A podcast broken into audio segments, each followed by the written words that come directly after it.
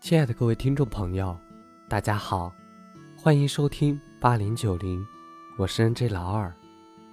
二零一六，愿流浪的人都会唱歌，孤独的人都有酒喝。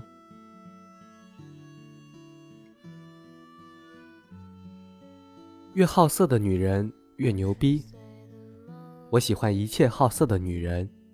我身边有一群特别好色的女人。先说对好色女人的定义，她们对颜色有天然的直觉，气质非凡，并且恰到好处。所谓的恰到好处，就是不把名牌穿成村姑。我身边这些好色的女人，她们得体而优雅，她们对服装的搭配简直是信手拈来，就算再普通的衣服，也会被她身上稍微一丢丢的点缀就震惊全场。他们天生爱美，并对一切美好的食物热衷。他们从来都是喜欢好东西，并且有好品味的人。他们的味蕾活泼，并善于甄选。他们很少是大胃王，但他们舌尖的敏锐度就像体感器官一样精准。和他们在一起，你很开心。毕竟每次当你问他们晚饭想吃什么的时候，他们都单刀直入，告诉你他想吃什么。而不像许多无趣的妞说：“你定就好了，无所谓。”我特别烦随便，就好比我很欣赏好色女人的目的性一样。从服装颜色到食物到男人，好色的女人会告诉全世界她想要什么。她不一定会直接把欲望摆在脸上，但她们美丽外表下的内心让你感觉清澈而简单。她们有时候就是这样的直接干脆，吃过好的。知道什么是好的，愿意去选择好的，这就是他们骨子里的目的明确。和目的明确的女人打交道不累，无论是上床还是做事业，效率都能很高，绝不墨迹，行就来，不行就拉倒。此时此刻，我写到这里，也会觉得这其实就是每个人必须学会面对的哲学问题。你越知道你想要什么，就等于你越知道自己是什么。你渴望得到的那些，恰恰就是你身上缺少并需要的那些，所以和这样的人打交道，或者用这样的认知去生活，都会简单而不累。基于好色女人的目的性强，所以她的身体要比一般女人更迷人。她们遇到好的东西，吸收好的东西，然后打造出独树一帜的自己。她们身体充满故事。他们眼中充满柔情，他们机智、妩媚、果敢、从容而优雅，真的很迷人。请原谅我用了“迷人”这个词。从我个人感觉来说，身边那些好色女人给我的感觉很舒展，与舒展相对应的词是封闭。而当我和那些好色的妞在一起的时候，我会知道她身体的节拍，因为大家都是目的性一致的人。所以很多时候很合拍，重要的是他们的身体和一般女孩相比更加有趣。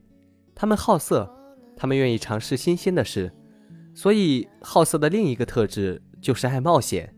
他们特别知道，不是说你老了或者再不折腾就老了，而是永远都热爱新鲜，永远愿意冒险，永远拥抱好玩的事物和人，那才是真正的红颜不老。对世界充满好奇，让好色的女人比常人更多的尝试过很多精彩。她们走过的路，她们见过的人，以及她们睡过的床，都像一个个精彩曲折的故事。和好色的妞聊天是一种享受，因为你可以从他们的故事里听出另一个宇宙。所以，因为永远热爱新鲜的事物，好色的女人从来不老。当开头提到的目的性和爱冒险的好奇心融合在一起，好色的女人是世界上最敏感的动物，她们的身体和感言一样完全打开，她们总能洞察到这个世界上最轻微的变化，无论是潮流趋势、情感、声音，还是不同的季节气息，再加上女人的直觉，在艺术圈、时尚圈、娱乐圈，好色的女人往往能定义一个行业的走向。于是，好色的女人就建立起越好色越敏感、越敏感越富有，越富有越可以有资本去好色的良性循环。所以，在我身边这些足够好色的女人，通常都事业有成，独当一面，以至于我在她们眼前往往不怎么说话。她们很知道自己要的和不要的，在她们充分表达自己的观点前，你最好就是安静的聆听。切记，你也不要和好色的女人耍心眼儿。他们才是心机婊里的永动机，什么男人他们没有见过？他们比男人更懂男人，所以和好色女人一起时，你要做的就是以退为进，直接把话语权交还给他们，让他们开心就好了。你永远要明白一点：被一个好色的女人喜欢，那才是一个成功的男人。可是世界上很多男人不理解这一点，很多男人把婚姻。当成道德绑架，也有很多男人因为不自信，而天天要求自己的女人不能做这个，不能做那个，什么不能和同事聚餐啦，不能和同事去看电影啦，不能和同事走得太近啦，这些或那些的要求，在我看来都是相当幼稚并且可笑的。在这个世界上，早已没有什么人可以绑住什么人了，男女关系靠的不是道德绑架。也不是让大家围观你的夫妻生活，而是真正有趣的人必须会和更有趣的人在一起。每一次想到这一点，我都特别开心。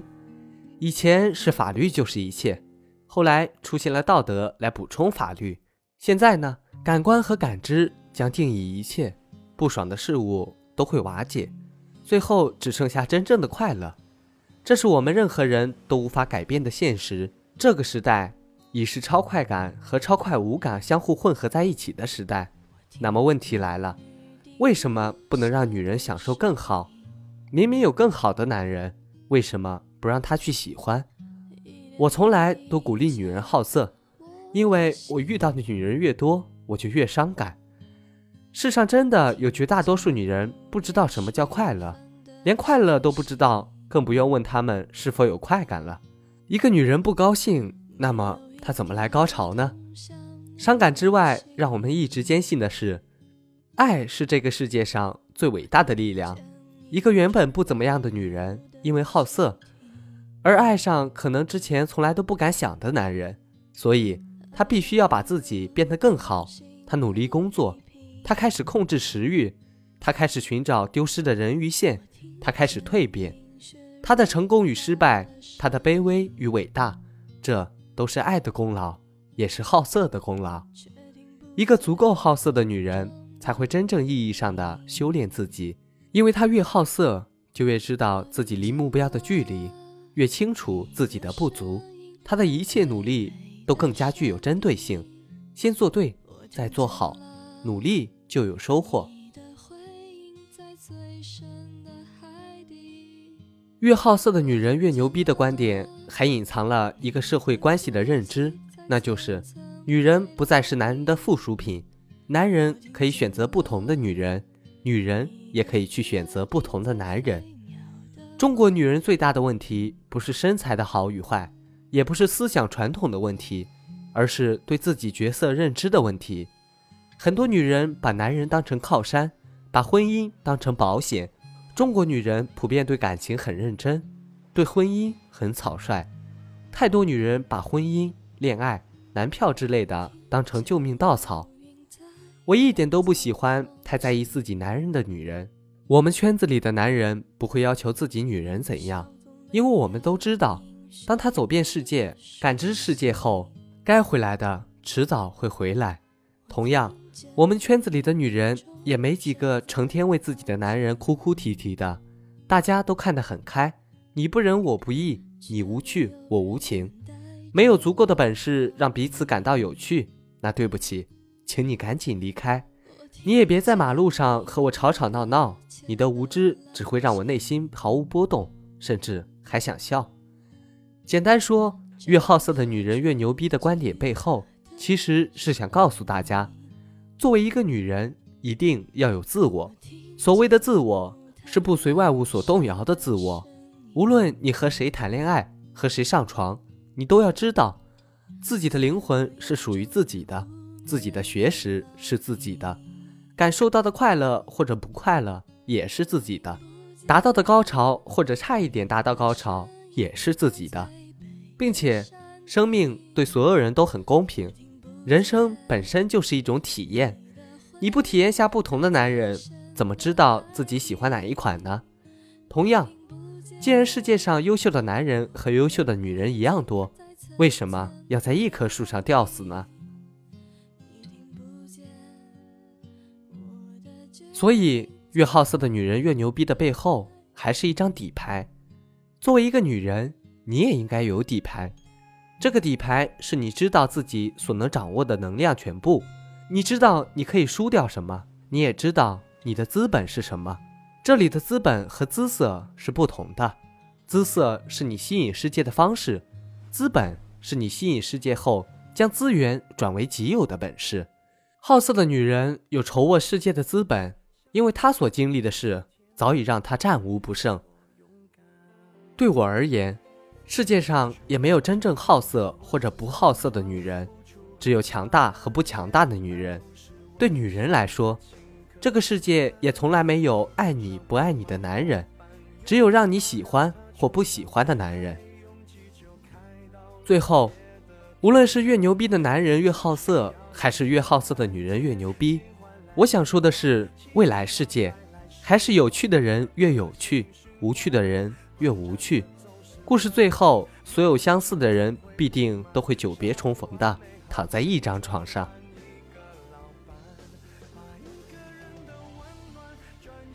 非常感谢大家的收听，如果你喜欢我的节目，可以点一下订阅。